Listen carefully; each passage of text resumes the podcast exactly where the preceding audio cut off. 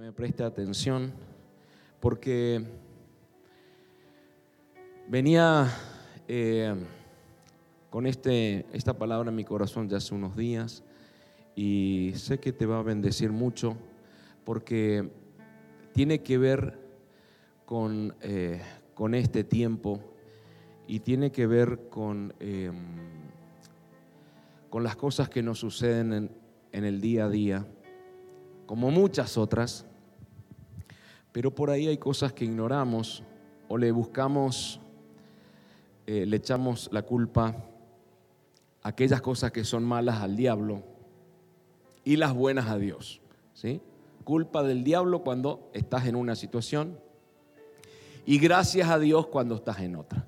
Cuando hay muchas veces porque todas están bajo el consentimiento y el conocimiento y la y predeterminados por Dios las cosas que te suceden. No es que a Dios se le escapó, ¿sí? Dios sabe la situación, nuestro Padre Celestial sabe cada situación que estamos viviendo y ya sabía que las íbamos a vivir, ¿sí? O sea, forman parte de, este, de esta vida, de este caminar en Cristo, que es un caminar de preparación, de propósito y también eh, es un, caminar de purificación, las cosas que nos suceden.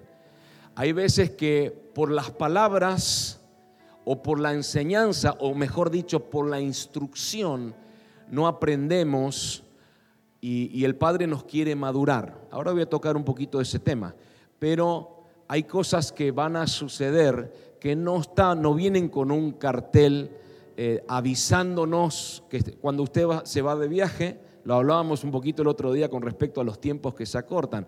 Cuando usted se va de viaje, usted ve un cartel que dice, bueno, tal ciudad a tantos kilómetros. Entonces usted está sabiendo que falta cada vez menos.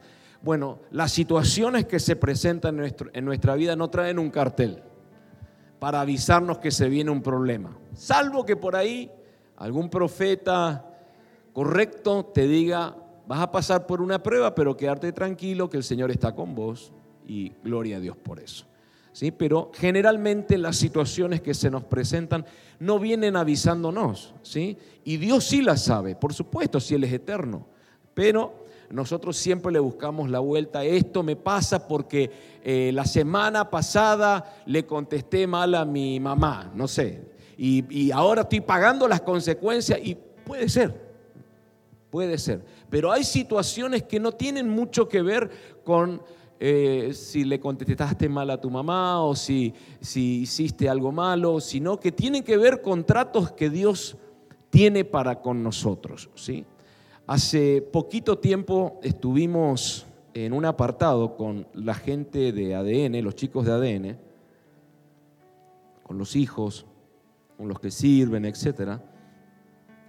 Y si se acuerdan aquellos que estuvieron en esa oportunidad, que la verdad que fue bien intenso, fue tremendo, ¿no? ¿Te acordás que hablamos ese día, Marianela? Te puse en, te puse en una prueba, te puse en un desierto. Eh, una de las cosas que traté de ese tema tiene que ver eh, con el ser aprobados por Dios. ¿sí? Siempre el buscar ser aprobados por Dios. Y hay algo que que tenemos que entender, todos los que estamos aquí, todos hermanos, míreme y me hago cargo de lo que te digo y aunque lo niegues y me digas que no es así, todos los que estamos aquí vamos a ser probados, todos los que estamos aquí vamos a ser procesados, tratados, vamos a entrar a desiertos, vamos a estar en situaciones difíciles, todos en mayor o menor medida dependiendo de la vara de medir de cada uno, pero todos los que estamos aquí vamos a ser probados. Ahora, para ser aprobados cada uno de nosotros, porque la idea de, que Dios nos apruebe es cuando hemos pasado una prueba. Para ser aprobados tenemos que ser probados decirle al que está a tu lado, para ser aprobado, primero vas a tener que ser probado. Y Dios nos quiere llevar siempre, lo dije hace unos días atrás, a un nuevo nivel de gloria. Ahora, es necesario que para ir a un nuevo nivel de gloria, nosotros, y de verdad se lo digo y está escrito, nosotros tenemos que ser probados de diferentes maneras. Pedro dice probados por fuego y está bien. ¿Por qué? Porque cuando algo es puesto, es exhibido en el fuego, ocurren ciertas cosas químicas, ciertas reacciones químicas, dependiendo que pongas en el fuego, ¿sí? Y es ahí donde se ve lo que realmente tiene, de qué material está hecho eso que expones en el fuego. ¿Me está siguiendo? Entonces, todos nosotros tenemos que ser probados por fuego, por diversas pruebas, situaciones, y eso habla de que nuestro Padre no solo nos instruye, nuestro Padre Celestial no solo nos instruye, sino también a la vez nos está formando. ¿Me sigue hasta acá? Ahora, ¿por qué es necesaria la prueba, pastor? ¿Para qué sirve? ¿Cómo tenemos que actuar frente a la prueba? Ahora, lo primero que tenemos que hacer es no desanimarnos, porque es lo primero que hacemos y es lo primero que no tenemos que hacer. Pregúntale al que está a tu lado si, si es de aquellos que ni bien le sucede algo ya se desanima. Pregúntale, a ver qué te dice. Porque son por ahí muy emocionales, ¿no es cierto? y le pasa algo y, ay, no sé, le escuché a mi jefe que están por echar gente, ay, no, me enfermé, me duele la cabeza, me duele el cuerpo. ¡Wow! ¿Pero te echaron o no? No, y te dijeron algo, no, pero escuché, yo soy dramático, yo veo mucha novela, pastor, y yo veo todo el tiempo problemas, problemas, problemas, veo palabras, esa es una P, problemas, todo problemas, en mi vida es problema, pastor. Lo, lo primero que tenés que hacer es no desanimarte. Esa es la idea. Sino que tenés que alegrarte. No le entiendo, pastor, pero le voy a escuchar. Cuando pases la prueba, vas a estar facultado para accesar a un nuevo nivel de gloria. Y en otras palabras, vas a estar aprobado delante de Dios. ¿Me está siguiendo? Entonces, las situaciones que se nos presentan, todas, algunas por consecuencia de malas decisiones, otras porque, no sé, se levantó un gigante, pasó esto, pasó lo otro, los demonios, la enfermedad y que esto y la finanza y no importa para qué es, pero cuando pases ese tiempo de prueba, de desierto, de, de trato de Dios personal, como lo quieras llamar, vas a estar preparado, forjado, porque pasaste por fuego, preparado para ir a otro nivel de gloria. Me dice amén. Mire, no sé usted, pero a mí me gustan mucho las películas medievales, las películas antiguas, donde hay espada, escudos, me gustan muchísimo. De verdad se lo digo, y los que me conocen saben. Me gustan muchísimo esas películas de aventura, inclusive de los caballeros templarios, de todos me gusta, ¿sí? Hasta Indiana Jones, cualquiera, pero hasta ahí llego. Pero sabe que eh, observé en las películas y también sé que tiene mucha realidad, que las espadas hechas hasta el día de hoy, por supuesto, pero sobre todo en aquel tiempo que eran una de las armas principales, eh, son puestas, el hierro es puesto en fuego y es golpeado para ir resquebrajando las impurezas del hierro y después puesto en agua o en otros casos, en algunos lugares, es puesto en hielo o agua congelada. ¿Sí? Y después vuelve a ser puesto al fuego y pasa por diferentes procesos de frío y de calor porque van templando el hierro. ¿Me está siguiendo?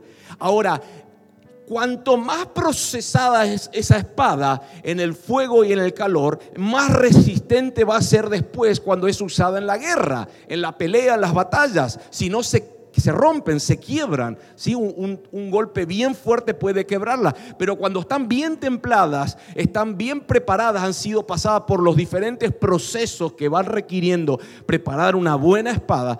Después llega un momento donde no se quiebra y así somos nosotros también. El Señor nos mete en fuego, el Señor nos mete en hielo, nos mete en la casa del alfarero, nos saca, parece que nos da, después parece que nos quita otra vez y Padre, ¿qué hacemos al final? Te voy a dar, bueno, gloria, pero después me saca, pero otra vez me está sacando porque estoy preparándote. Pablo decía, he aprendido a tener mucho, he aprendido a tener poco, pero estoy enseñado en todas las cosas. Soy una persona polifuncional funcional, una persona que puede adaptarse a las diferentes circunstancias que voy a vivir. No sé si alguien me está entendiendo. ¿Por qué?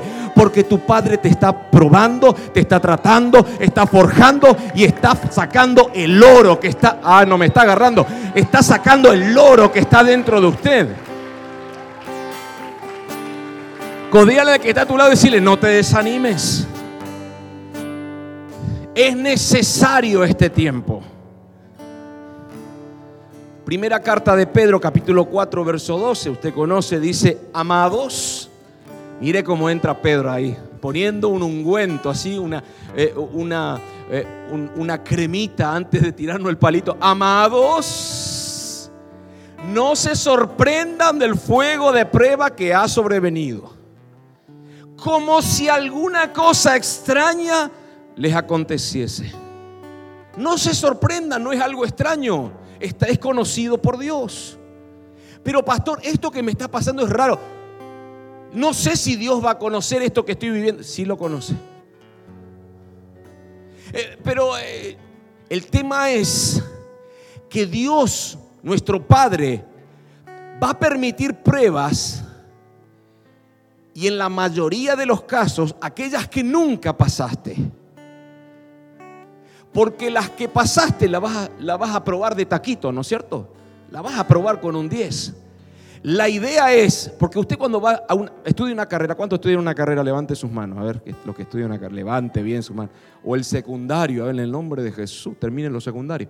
Entonces usted, va usted no va a rendir el mismo examen en, en, segundo año de la facultad y en cuarto, el mismo examen nunca lo va a rendir, capaz que algún tema en particular va a tratar pero nunca va a rendir el mismo examen. Porque si no, usted ya sabe lo que le van a tomar y va a probar. Y la idea es siempre llevarle a un nivel mayor. ¿Me está siguiendo o no? Entonces, lo que usted va a rendir en primer año nunca va a ser igual a lo del segundo, y en lo segundo a lo tercero. Siempre va a ir en aumento, va a ir creciendo en profundidad, dependiendo qué materia es, etcétera, etcétera, etcétera. Lo mismo pasa con nuestra vida. El Señor nos va a ir permitiendo entrar. ¿Por qué? Porque está preparándonos, está forjándonos. Ahora, nunca va a haber una aprobación del cielo sin pruebas. Sin pruebas no va a haber aprobación. Usted no va a aprobar un examen si no es probado. Si no hay un examen, usted no va a aprobar. Tiene que haber un examen para que apruebe.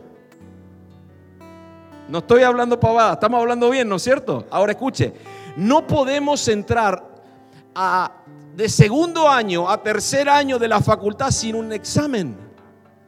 Usted tiene que rendir exámenes. Lo mismo cuando el Padre lo quiere llevar a un nuevo nivel de gloria, usted va a tener que rendir exámenes, pruebas. Y no todas las pruebas hablan o tratan de sufrimiento, de dolor, sino que van forjando áreas de nuestra vida que va a demandar tomar decisiones. Y la idea es llevarte a un fin glorioso.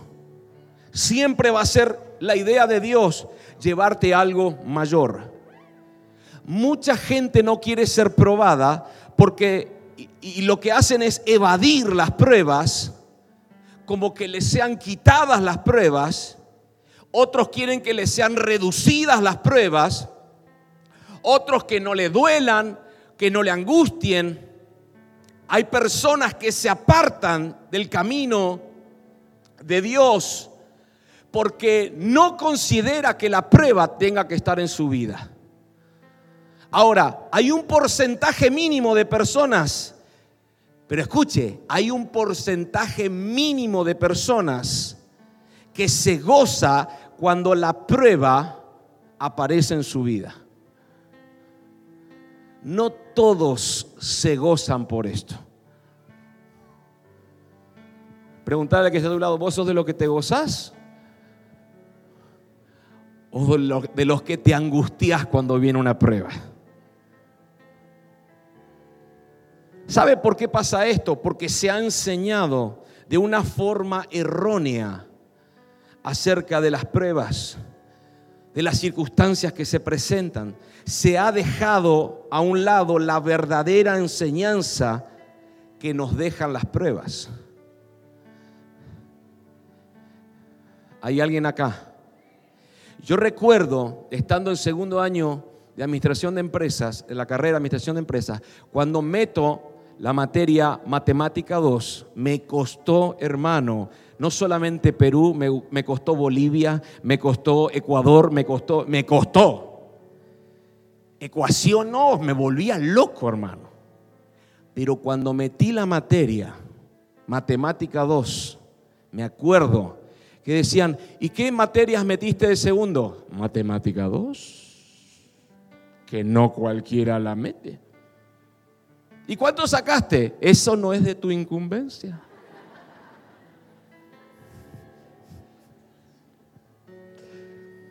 Pero terminado el examen, ¿y para qué quería saber todo eso, pastor?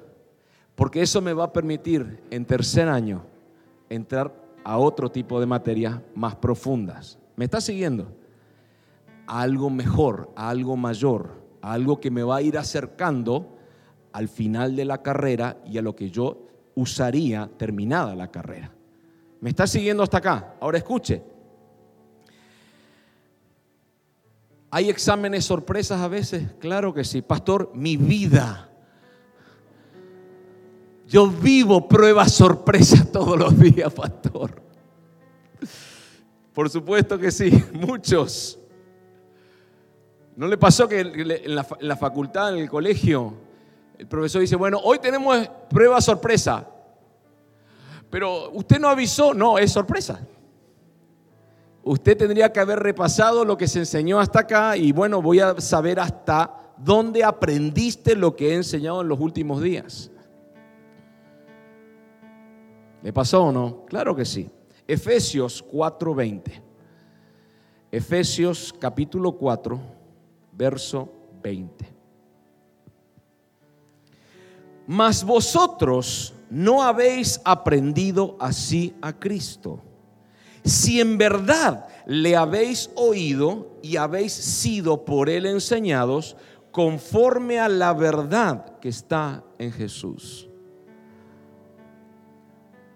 Mas vosotros, mas ustedes, no habéis aprendido hacia Cristo si en verdad le habéis oído y habéis sido por él enseñados conforme a la verdad que está en Jesús.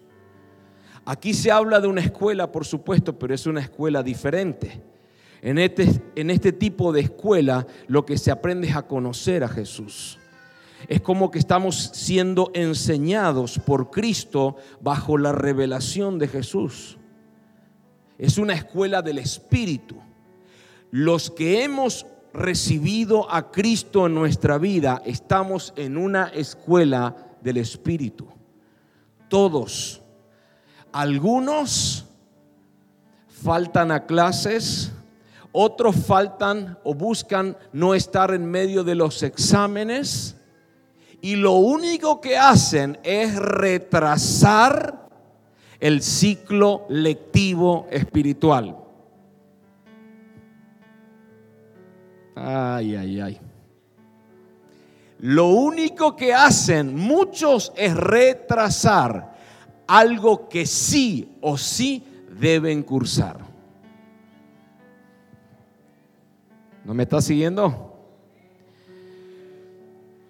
Cuando venimos a Cristo, ninguno llega a Cristo maduro.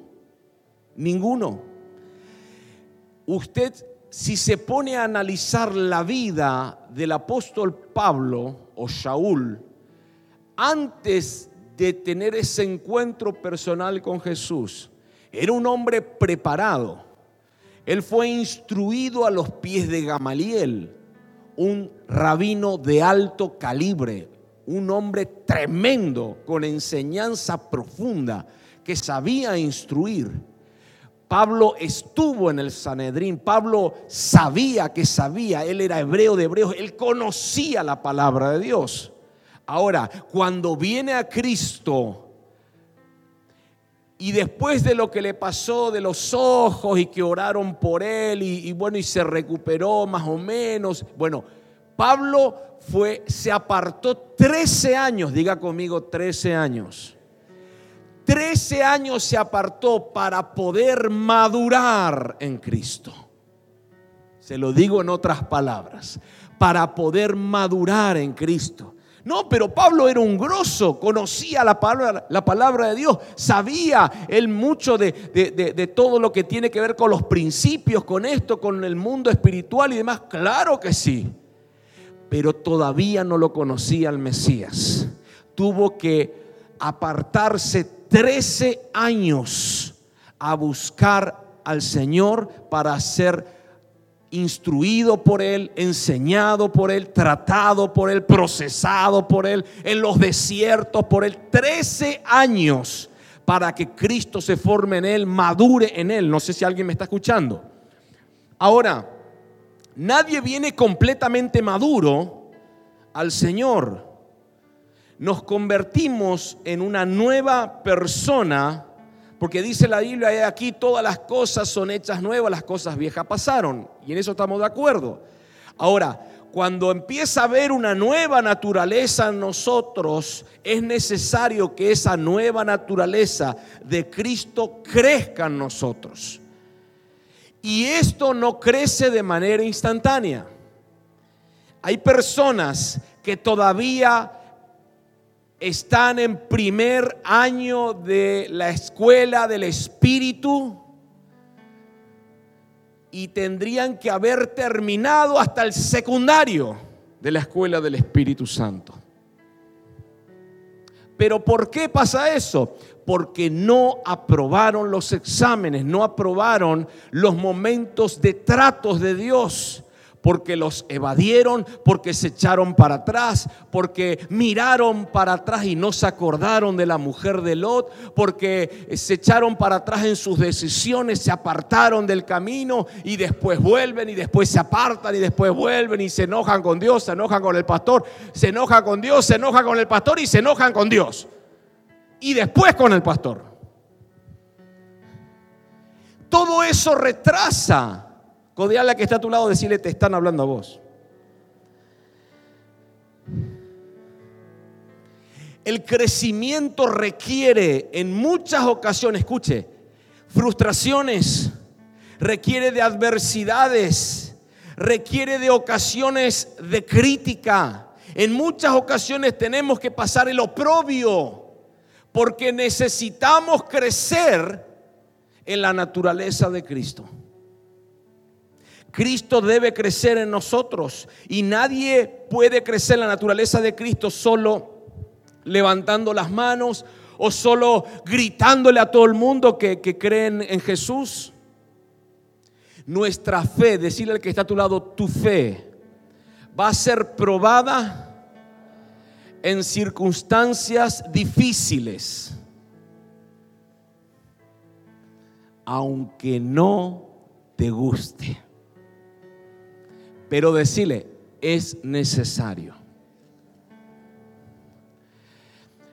Cuando vemos la vida de David, escuche esto, David hablaba constantemente de que estaba siendo probado y juzgado. Primer libro de Crónicas, capítulo 29, verso 17, dice, yo sé, Dios mío, que tú escudriñas los corazones y que la rectitud te agrada.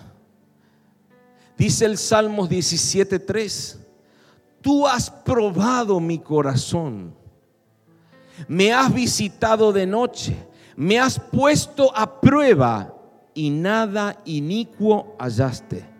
He resuelto que mi boca no haga transgresión. Tremendo David. Ahí está el Salmo 17.3, ¿está? Tremendo. Tú has probado mi corazón, me has visitado de noche, me has puesto a prueba y nada inicuo hallaste. He resuelto que mi boca no haga transgresión. Escuche esto. Como Dios, escuche esto que le voy a decir. Como Dios no comete errores, diga conmigo, mi Padre no comete errores. Jamás comete errores. Entonces, como Dios no comete errores, Dios no falla. En eso estamos de acuerdo. Ahora, por esto que te acabo de decir de que Dios no comete errores y Dios no falla, yo, Lucas, te digo esto.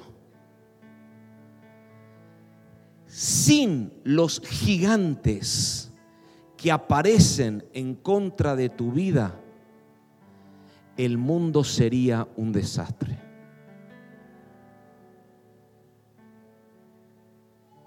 sin los desiertos y las pruebas que se te van a presentar en esta vida, si eso no se presenta, este mundo sería un desastre.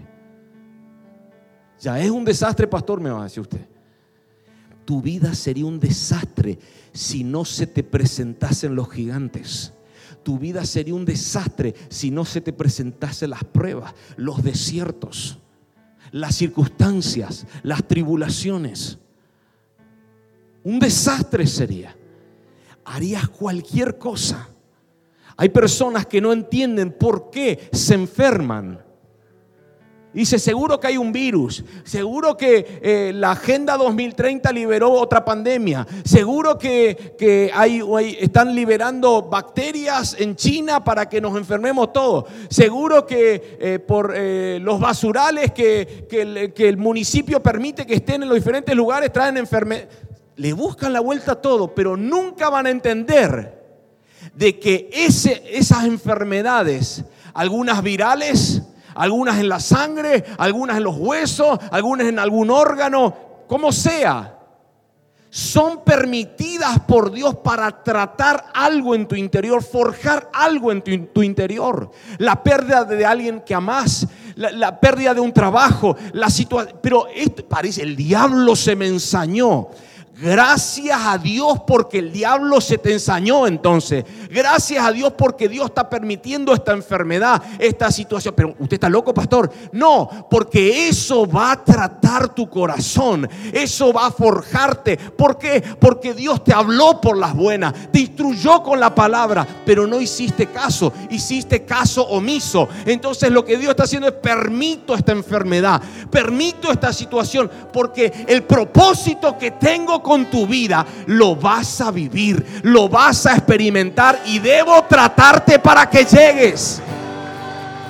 No, si le va a dar, lo más fuerte.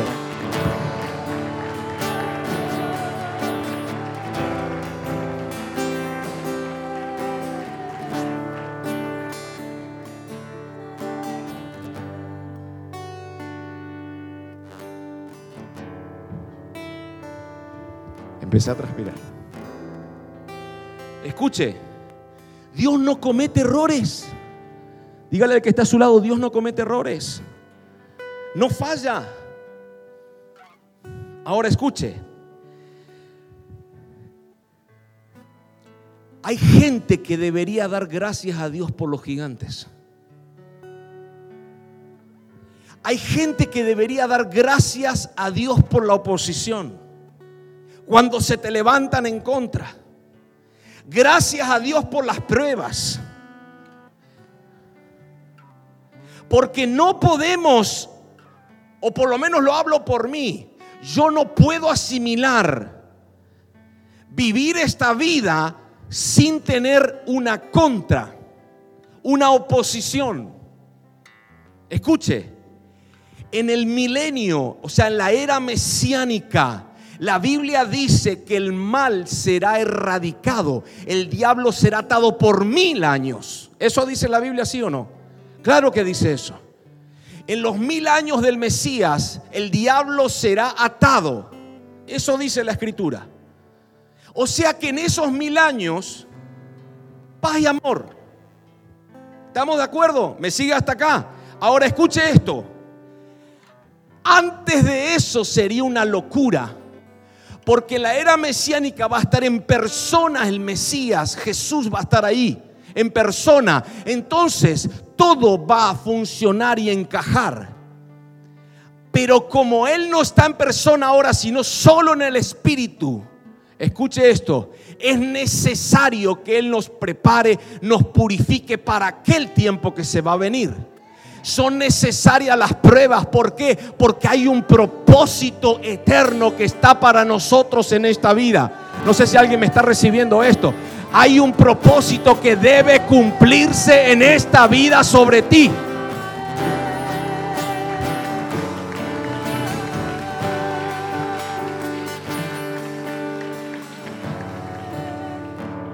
¿Qué quiero decir? Escuche, ¿necesitamos de las pruebas? Yo le pregunto a usted, antes que Goliat desafiara al ejército de Israel, ¿quién conocía a David?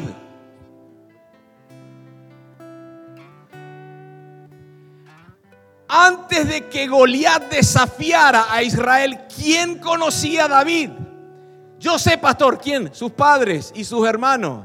Tremenda revelación has recibido. Eran los únicos. David era uno más del montón, un numerito más. Pero, diga conmigo, pero, gracias a Goliat, gracias a la oposición, gracias a la prueba, gracias a ese gigante, gracias a esa amenaza, donde David enfrenta a Goliat y lo vence, ahí comienzan las canciones que engrandecían a David. Saúl mató a miles y David a diez miles. ¿Se acuerda o no? Ahora, si esto no hubiese pasado, que Goliat se presentaba a desafiar a los escuadrones de Israel, David sería siendo un número de DNI más. Ahora escuche esto.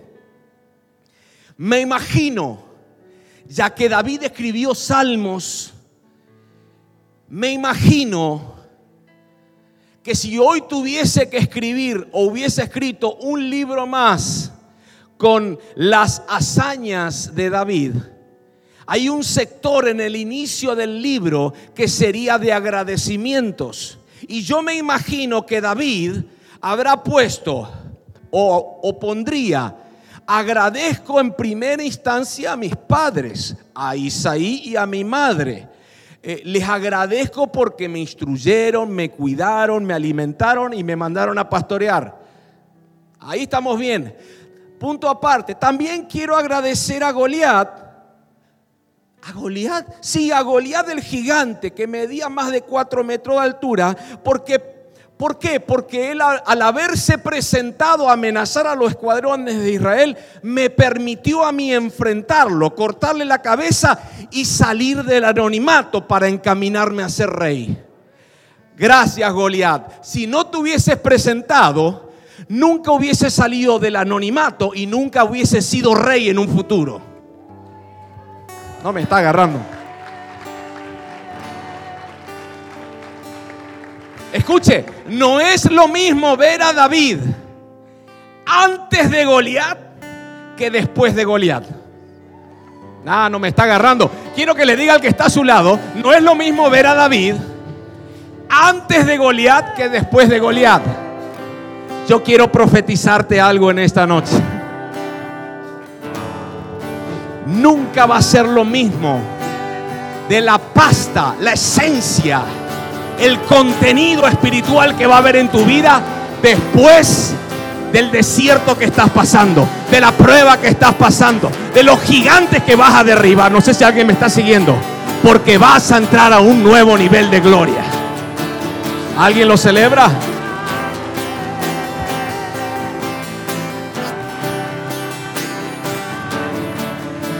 Mire, cuando leemos la Biblia, vemos que Jacob era un hombre, dice la Biblia en Reina Valera, dice vivía en tiendas. Y en la versión NTV dice vivía en su casa. Obvio. Pero no es que vivía en su casa simplemente, estaba siempre en la casa. En la casa del padre. Jacob estaba siempre en su casa. Esaú le gustaba ir a cazar animales, le gustaba ir a, hacer la suya, ¿no es cierto? De cazador. Pero Jacob era un hombre que vivía en tiendas. Y cuando leemos la Biblia, por lo menos en las traducciones que hemos siempre frecuentado, fue guiado por su mamá a engañar a su padre para recibir la bendición, aunque esa bendición ya estaba profetizada. Y usted me dice, se equivocó la mamá de Jacob, Jacob permitió, se permitió eh, ser guiado por su mamá de una forma que no era legal, porque lo engañó a su papá, etcétera, etcétera. Ya estaba profetizado, eso tenía que haber pasado, pastor. Ahora escuche. Pero de repente, después que recibe la bendición, viene el hermano, se entera todo, le pide otra bendición al padre y le suelta algo más o menos y viene la amenaza de muerte. Diga conmigo, viene la amenaza de muerte. Esaú, el hermano de Jacob, lo amenaza de muerte y la mamá le dice, tenés que huir de este lugar. Yo me imagino, usted habrá hecho, ¿para qué metiste la pata, Jacob? Ahora tenés que salir disparando la casa de tu padre, desaparecer. Se viene un problemón ahora. Ahora, escuche esto. Cuando normalmente usted tiene una amenaza de muerte por alguien que se lo dice, por un sueño, por una visión, ¿qué hace usted? La mayoría, sobre todo los que son espirituales, mamá, cadena de oración, me están amenazando de muerte. El diablo se me presentó, me dice que me va a matar. Chocolate por la noticia me vas a decir que vos no sabías que te quiere matar. No, pero cadena de oración, ayunos los jueves, de lunes a lunes, pastora, nada de los jueves, de lunes a lunes vamos a ayunar todos. Porque me, quiere matar, tengo amenaza de muerte. Eh, eh, mi vecino de atrás, que es medio brujito, me dijo que me va a matar. Y, eh, oremos, pastor, ore, declare una palabra, por favor, átele la boca, no se haga algo, pastor. Jacob huyó, diga conmigo, Jacob huyó tuvo una amenaza de muerte, no pidió oración para toda la familia, salió huyendo. Ahora, escuche esto. Después que huyó de la casa, ahí al tiempo, quedándose dormido, tuvo una visión. En la visión vi una escalera donde había ángeles que subían y bajaban del cielo. Y de repente Jacob escucha una voz que le decía, yo soy el Dios de tu abuelo, el Dios de tu padre, y también ahora soy tu Dios. Y hoy hago pacto contigo y esta tierra donde estás reposando es tuya. Yo te la voy a entregar a vos y a tu descendencia y voy a bendecirte, voy a multiplicarte. Tus amigos serán mis amigos, tus enemigos serán mis enemigos. Y después de esta de esta visión sobrenatural, volvió a la casa y pudo solucionar el tema con su hermano. Mire esto. Gracias Padre por la amenaza de muerte entonces.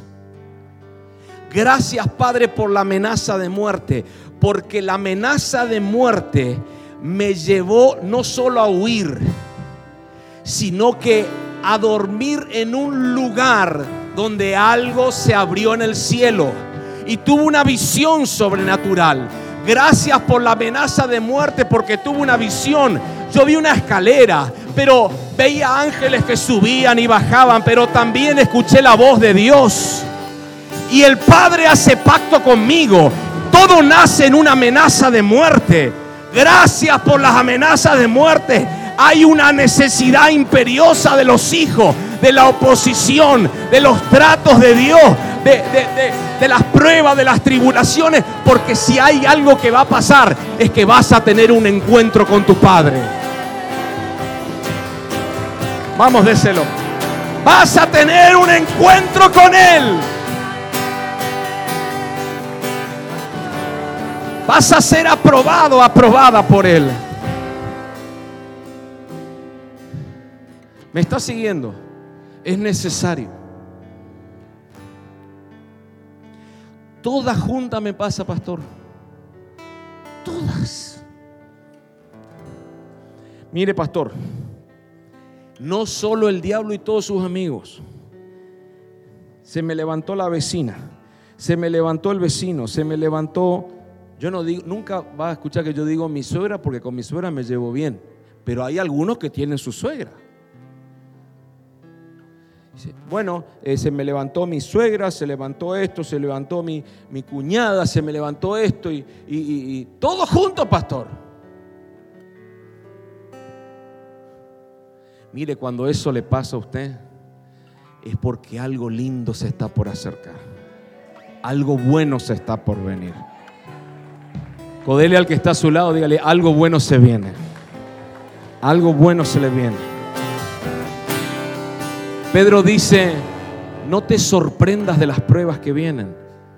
Como algo extraño, raro, así como místico que aparece. Y Dios dice, uy, se me escapó de las manos. Pedro dice, no te preocupes por eso. No, no lo veas como algo raro, son cosas necesarias. Tienen que pasar.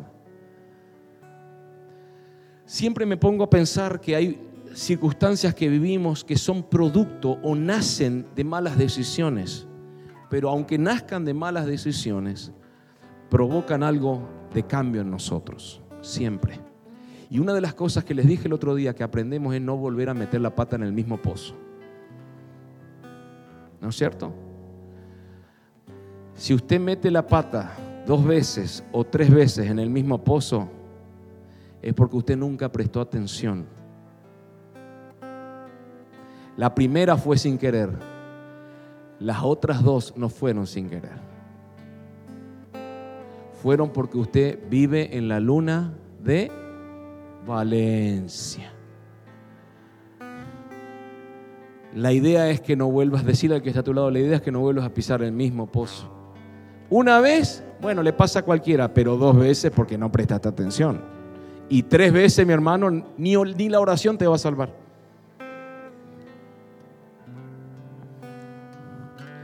Hay cosas que nos sorprenden que suceden. Parece como que todo se preparó para levantarse en su contra circunstancias que no esperábamos, pruebas en nuestra vida que nos van a tomar por sorpresa y que están bajo el consentimiento de nuestro Padre. Lo que Pedro estaba hablando con esto es que las pruebas no nos tienen que sorprender porque son acontecimientos normales. Diga conmigo acontecimientos normales. ¿Para quiénes? Para los que son espirituales. Siempre pensé, y, lo sigo creyendo hasta ahora, eh, eh, siempre lo hemos visto de esa manera.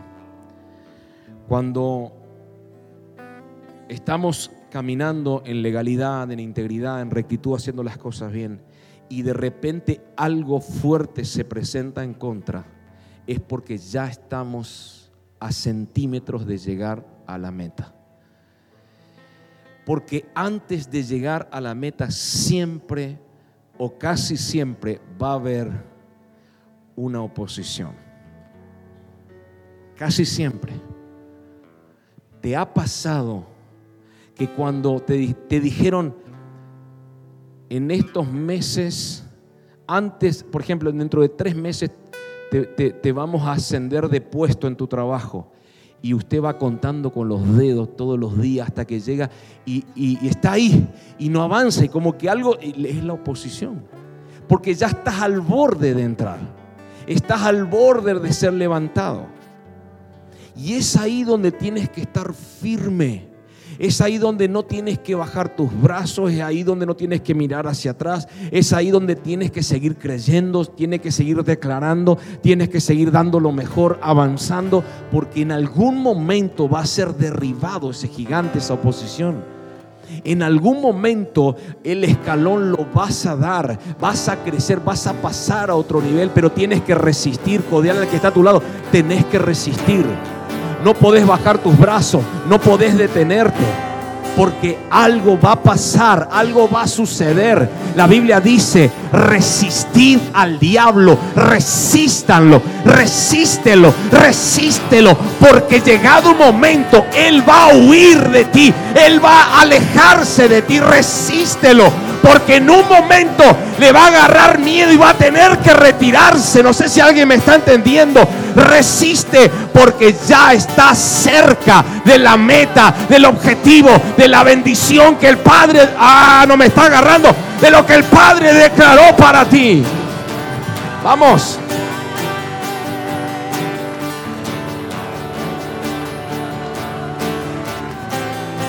Si Dios, escuche, tome su asiento, si Dios está en el asunto, si Dios es omnisciente, conoce todas las cosas, eso significa de que todo lo que te sucede, y te lo dije recién, está bajo el pleno conocimiento del Padre. ¿Estamos de acuerdo con eso?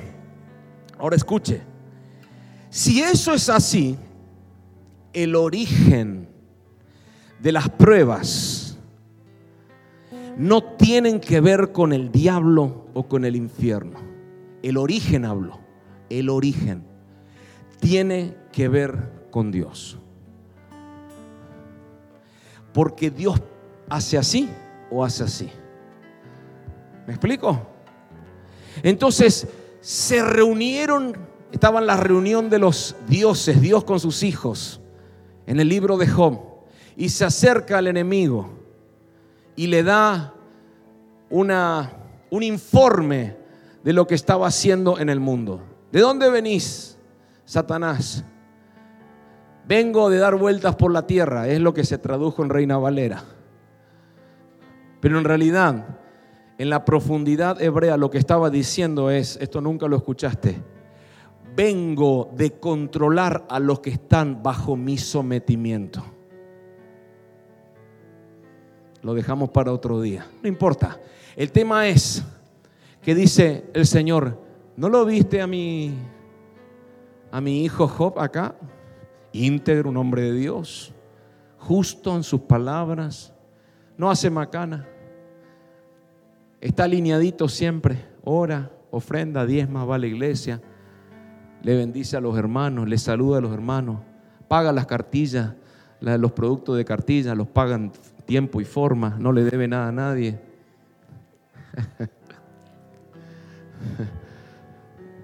No, no, yo sé que acá esto no pasa, por supuesto. ¿No, lo viste a mi, a, mi, a mi hijo Job? Sí, es fácil, si lo tenés guardado, lo tenés cercado, nadie puede pasar el cerco. Decirle al que está a tu lado, cuando estás alineadito con Dios, siempre va a haber un cerco que te protege, que no permite que nadie pueda tocarte, salvo por el consentimiento de Dios. ¿Por qué Dios permitiría eso para Job? Lea Job después en su casa, lo hemos tratado y lo hemos enseñado. Está bien, hacele lo que quieras, pero no lo mates nada más.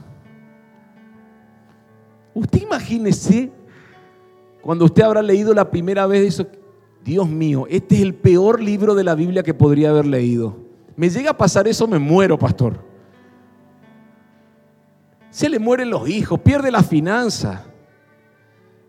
Se rascaba con un, con un palo la sarna que tenía en el cuerpo, pero estaba vivo, pastor. Y venían los amigos y lo censuraban y había discusiones, etcétera, etcétera. ¿Estaba protegido por Dios Job? Claro que sí. Lo que le estaba pasando a Job, ¿nació o se originó en el infierno? No, Jamás. Dios estaba en control, pero había algo que quería tratar con Job. En otros tiempos, dice, en el último capítulo te conocía. En, el último, en otros tiempos sabía de ti. De oídas te había oído. Sabía, tenía información. Había leído un par de revistas, de libros acerca de vos. Pero ahora, después de este proceso, después de este trato, perdí mi familia, perdí mi finanzas, perdí mi salud. Después de este trato, ahora te conozco. Ah, probaste el examen, Job. Ok, ahora yo te restauro el doble todo lo que te saqué en el proceso. Quiero que le profetices al que está a tu lado. No te preocupes por lo que el proceso pueda estar quitándote.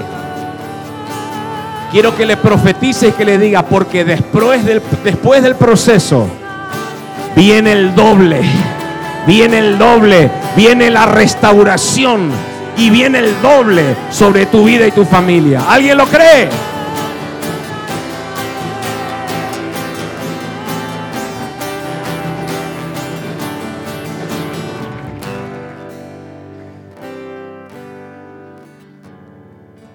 Estoy en un tiempo de tentación, pastor. Tentación y tribulación es diferente. La tentación, dice la escritura, que viene de la carne, viene de la concupiscencia, de los deseos de la carne de la persona. ¿Vamos a ser tentados? Claro que sí. Vamos a ser tentados. Viene de los deseos de la carne para que desobedezcamos. Pero la tribulación siempre es permitida por Dios cuando viene. Porque hay algo que el Padre quiere tratar conmigo. Hay algo que el Padre quiere tratar con vos. Estaba analizando el día de ayer en un momento diría, creo que era Juan que dijo, estaba yo en el espíritu. Así, Juan era, estaba, estaba tal día en el espíritu y, y el Señor me, me, estaba haciendo ver una cosita que yo no lo había visto de esta manera. No le pasó, capaz que a alguno le pasó aquí. Yo conozco gente que sí le pasa, pero capaz que no lo quieren reconocer. Hay personas que mm, se apartan de Dios y parece como que Dios las persigue.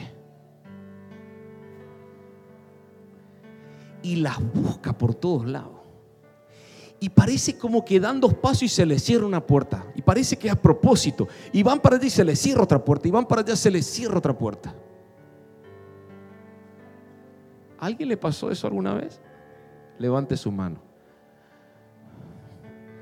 Yo no puedo decir a mí porque nunca me alejé, pero sé que hay gente que tomó, se tomó el atrevimiento de alejarse del camino. Es como que das dos pasos y se te aparece un ángel. Das dos pasos, una puerta que se te cierra, otra que se te abre así.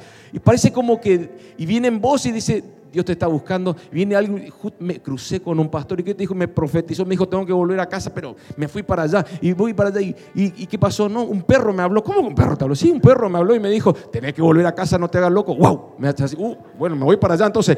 Y me voy para allá y, un asno, un asno me habló, el burro de Balam. Me habló el burro de Balam y ¿qué te dijo? Tenés que volver, no te hagas loco. Uy, bueno, voy a volver. Y parece como que no pasa sobre todas las personas eso pasa sobre algunos pocos.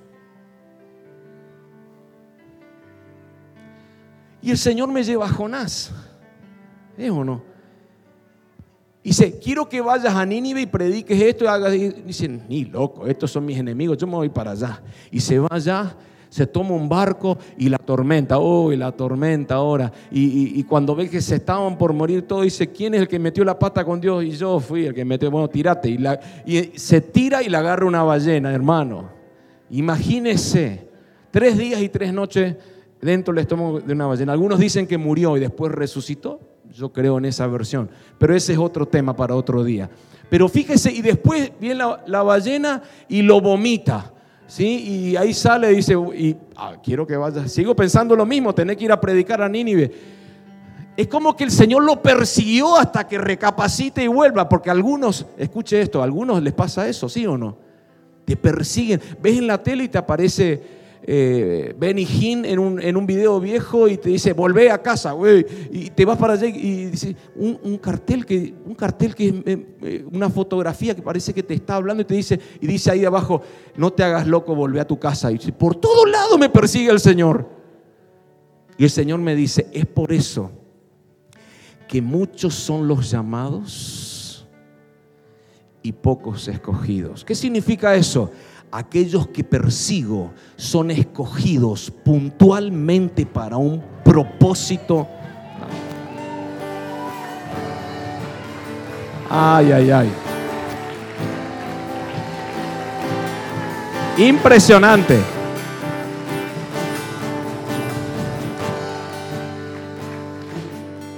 Hay muchos que son llamados y rechazan. Pero dentro de los llamados hay unos que son escogidos que no hay manera que los rechaces. Te va a perseguir hasta el fin del mundo. Prepárate. al que está a tu lado, decirle, prepárate. ¿Me sigue hasta acá? Cuando nosotros cedemos a la tentación, ya estoy terminando, salimos del cuidado. Cuando cedemos, escuche, a la tentación.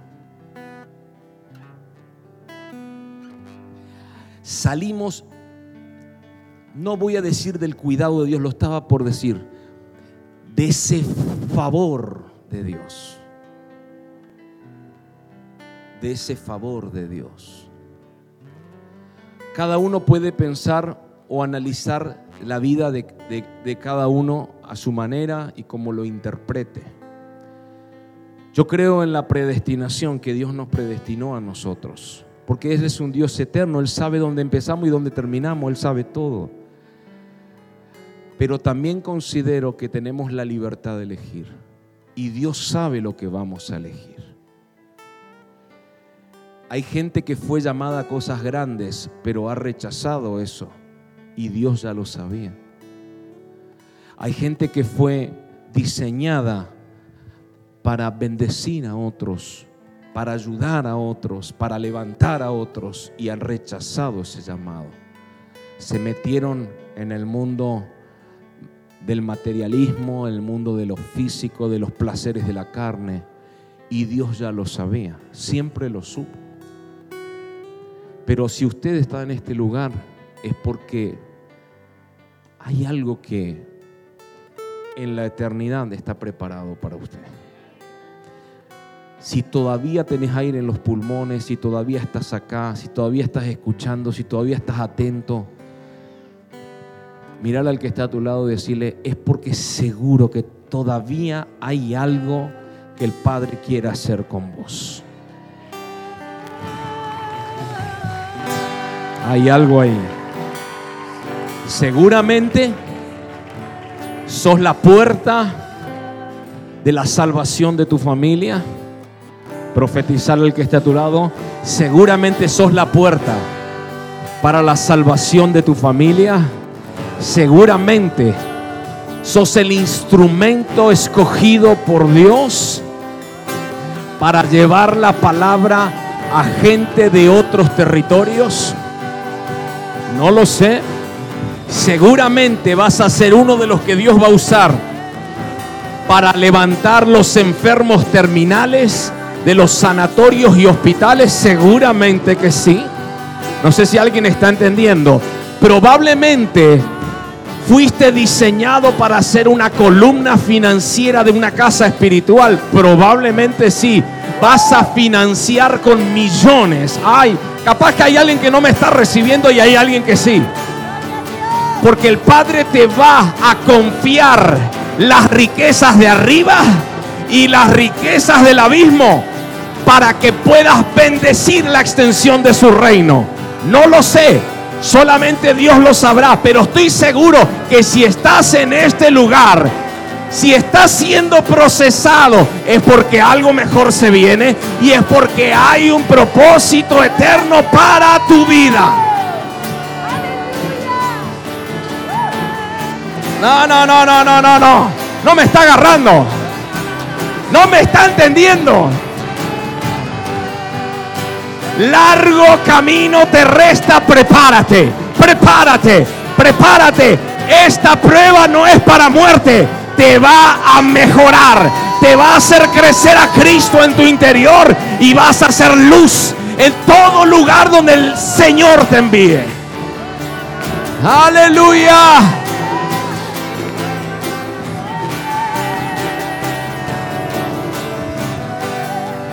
Podría terminar, pero hay algo más que te quiero decir.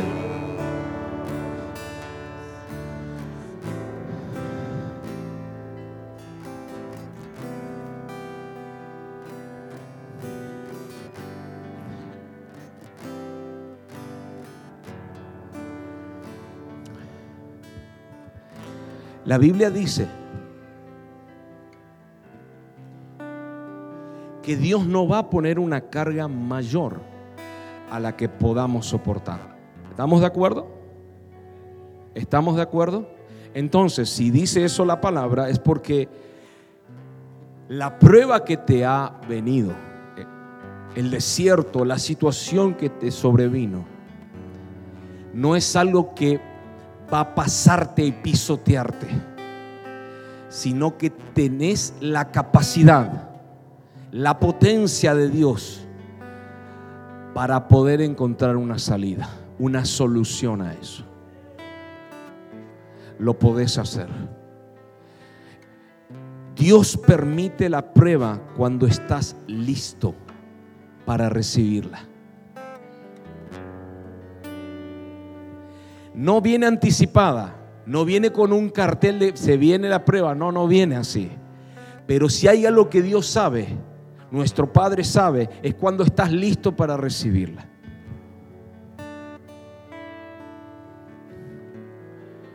Cada uno es probado conforme al producto para el cual está siendo entrenado.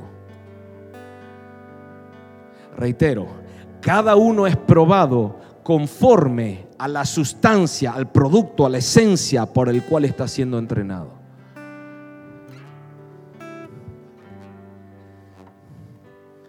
No vas a entrar nunca al, fuego de la prueba sin haber sido entrenado para lo que hoy mismo estás pasando.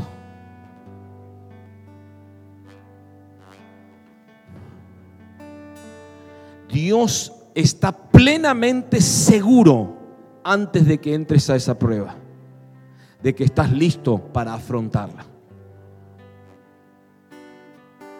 Él no hace las cosas a la ligera. Les dije hace un tiempo atrás, Él no desparrama nada. Él no suelta por soltar. Nosotros lo podríamos hacer porque somos imperfectos, pero Él es perfecto. Él no se equivoca. Entonces, anticipadamente ya sabía el Señor que estabas listo para esta prueba. Y quiero que le digas al que está a tu lado, esta prueba no te va a matar. Esta prueba te va a hacer mejor. Mejor hijo, mejor siervo. Esta prueba te va a hacer mejor empresario, mejor persona, mejor esposo, mejor esposa, mejor padre, mejor hijo. Esta prueba te va a hacer mejor porque Cristo va a ser formado en vos. ¿Alguien lo cree?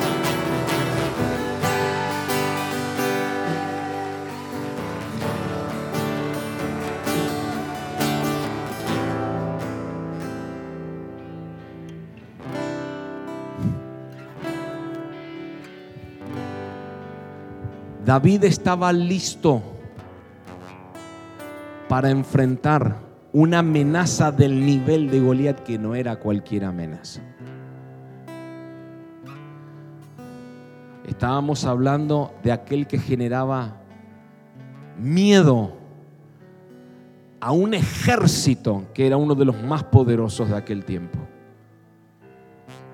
Una sola persona de más de cuatro metros. Y sí, pastor, hasta a mí me daría miedo.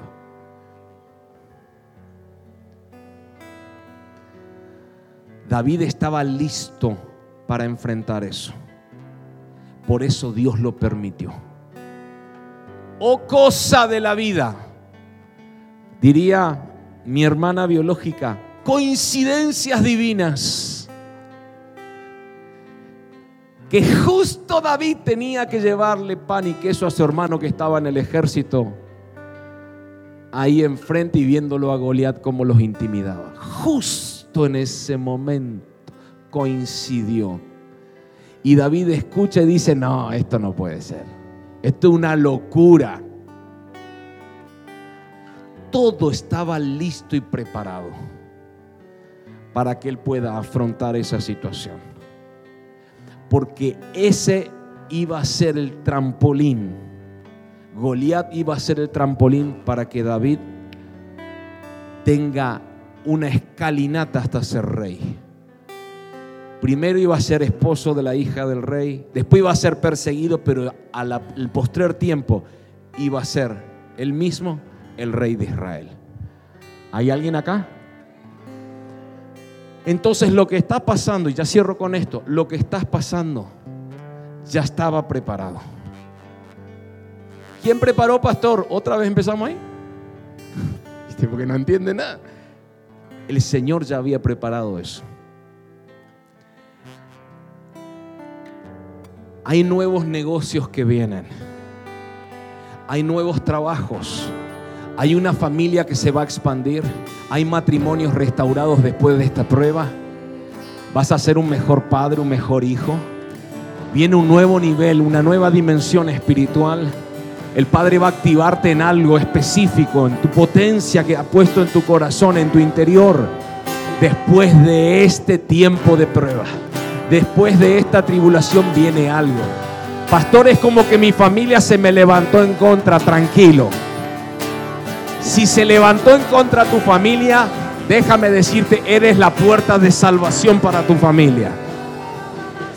Tu familia va a ver en ti la gloria de Dios. Aleluya. Póngase de pie.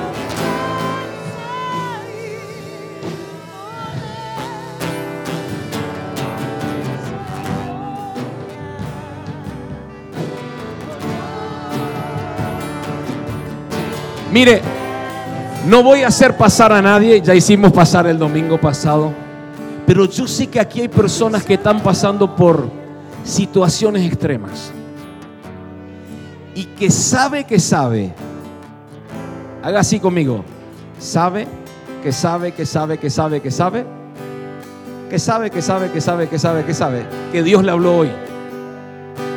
No pase, levante su mano nada más ahí de atrás. Dios te habló hoy. Dios le habló hoy. Dios te habló hoy. Recíbame los que han levantado la mano. Este tiempo duro que estás viviendo no te va a matar. Hoy vas a entender que te va a hacer bien fuerte porque vas a entrar a otro nivel de gloria. Hay algo que se va a liberar a tu favor.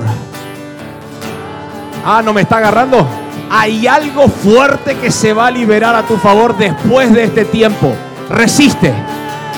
Si estás al lado de las personas que levantaron las manos, decirle así, resistí. No bajes tus brazos, resistí. Resiste, decirle. Porque después de resistir, dígale, el diablo va a huir de vos. Va a tener que soltar Mire, si es enfermedad, pero pastor, me oraron 150 veces y no me sané. ¿Sabe por qué no te sanaste? Porque te está, está tratando el Señor con tu corazón. Dice Oseas 4:2, te llevé al desierto para mostrarte lo que había en tu corazón. Te llevé al desierto para mostrarte lo que había en tu corazón. Mire, Dígale así al que está, a los que están con las manos, que levantaron las manos, dígale al que está a su lado, dígale así. Esto también va a pasar. Pregúntele a los que levantaron la mano, pregúntele, los que están al lado, pregúntele, ¿amás al Señor? No bajes tus brazos entonces. Porque todas las cosas ayudan a bien a aquellos que aman al Señor. Amén. Mantente firme, resiste, no claudiques, no te, no te corras de la línea, no te eches para atrás. Acuérdate de la mujer de Lot. No te eches para atrás, sigue hacia adelante. Hoy el Padre te da nuevas fuerzas. Aquellos que están ahí al lado, agárrenle sus brazos a esas personas. Agárrenle sus brazos, levántela. Dígale, el Padre no va a permitir que bajes tus brazos en esta prueba, en esta tribulación. Porque ya está por terminar. Profetizarle al que está a tu lado. Ya está por llegar a su fin.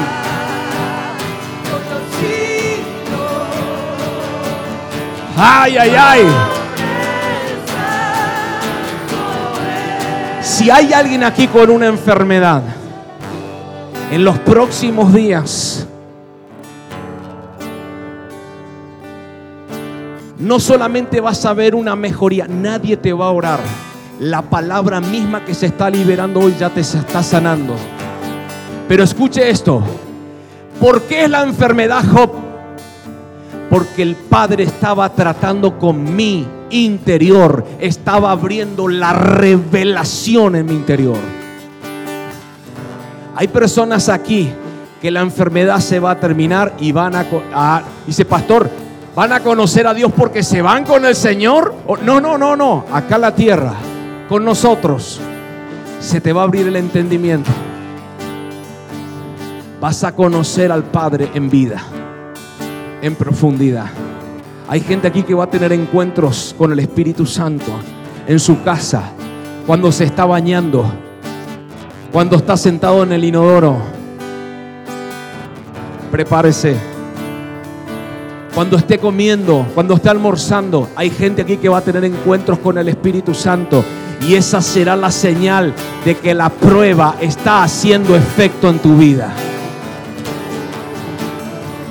Aleluya. Levante sus manos, Padre.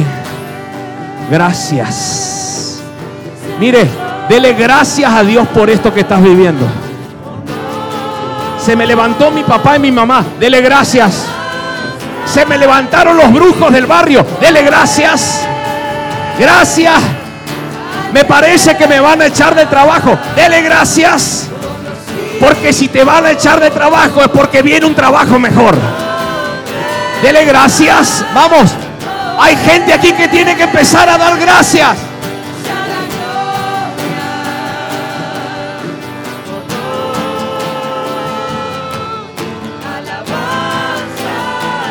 Padre, gracias por las pruebas, por las tribulaciones, por los momentos duros. Gracias, gracias, Gracias, Padre. Vamos, dele gracias. Remandere pranarama secanamaya. Gracias, Padre. Todo tiene sentido cuando vemos las cosas de arriba. No bajes tu mirada, la mirada puesta en Jesús, el autor y consumador de la fe, solo en Él y para Él. Tu vida le pertenece. Padre, mi vida está en tus manos. Yo sé que no voy a irme de esta tierra hasta no cumplir el propósito por el cual estoy viviendo.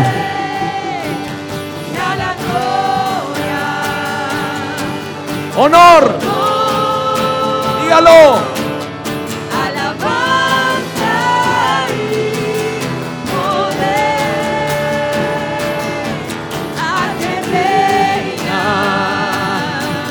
Los siglos.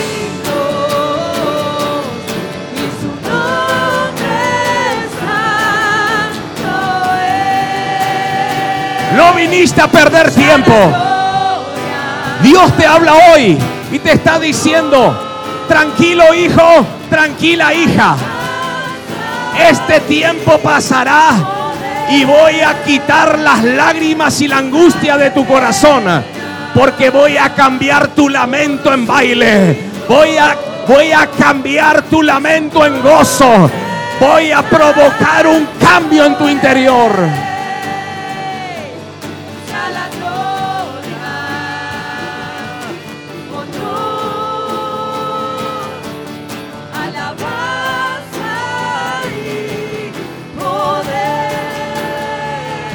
Dígalo. Los siglos. Prepárense. Prepárate, prepárate, prepárate, prepárate.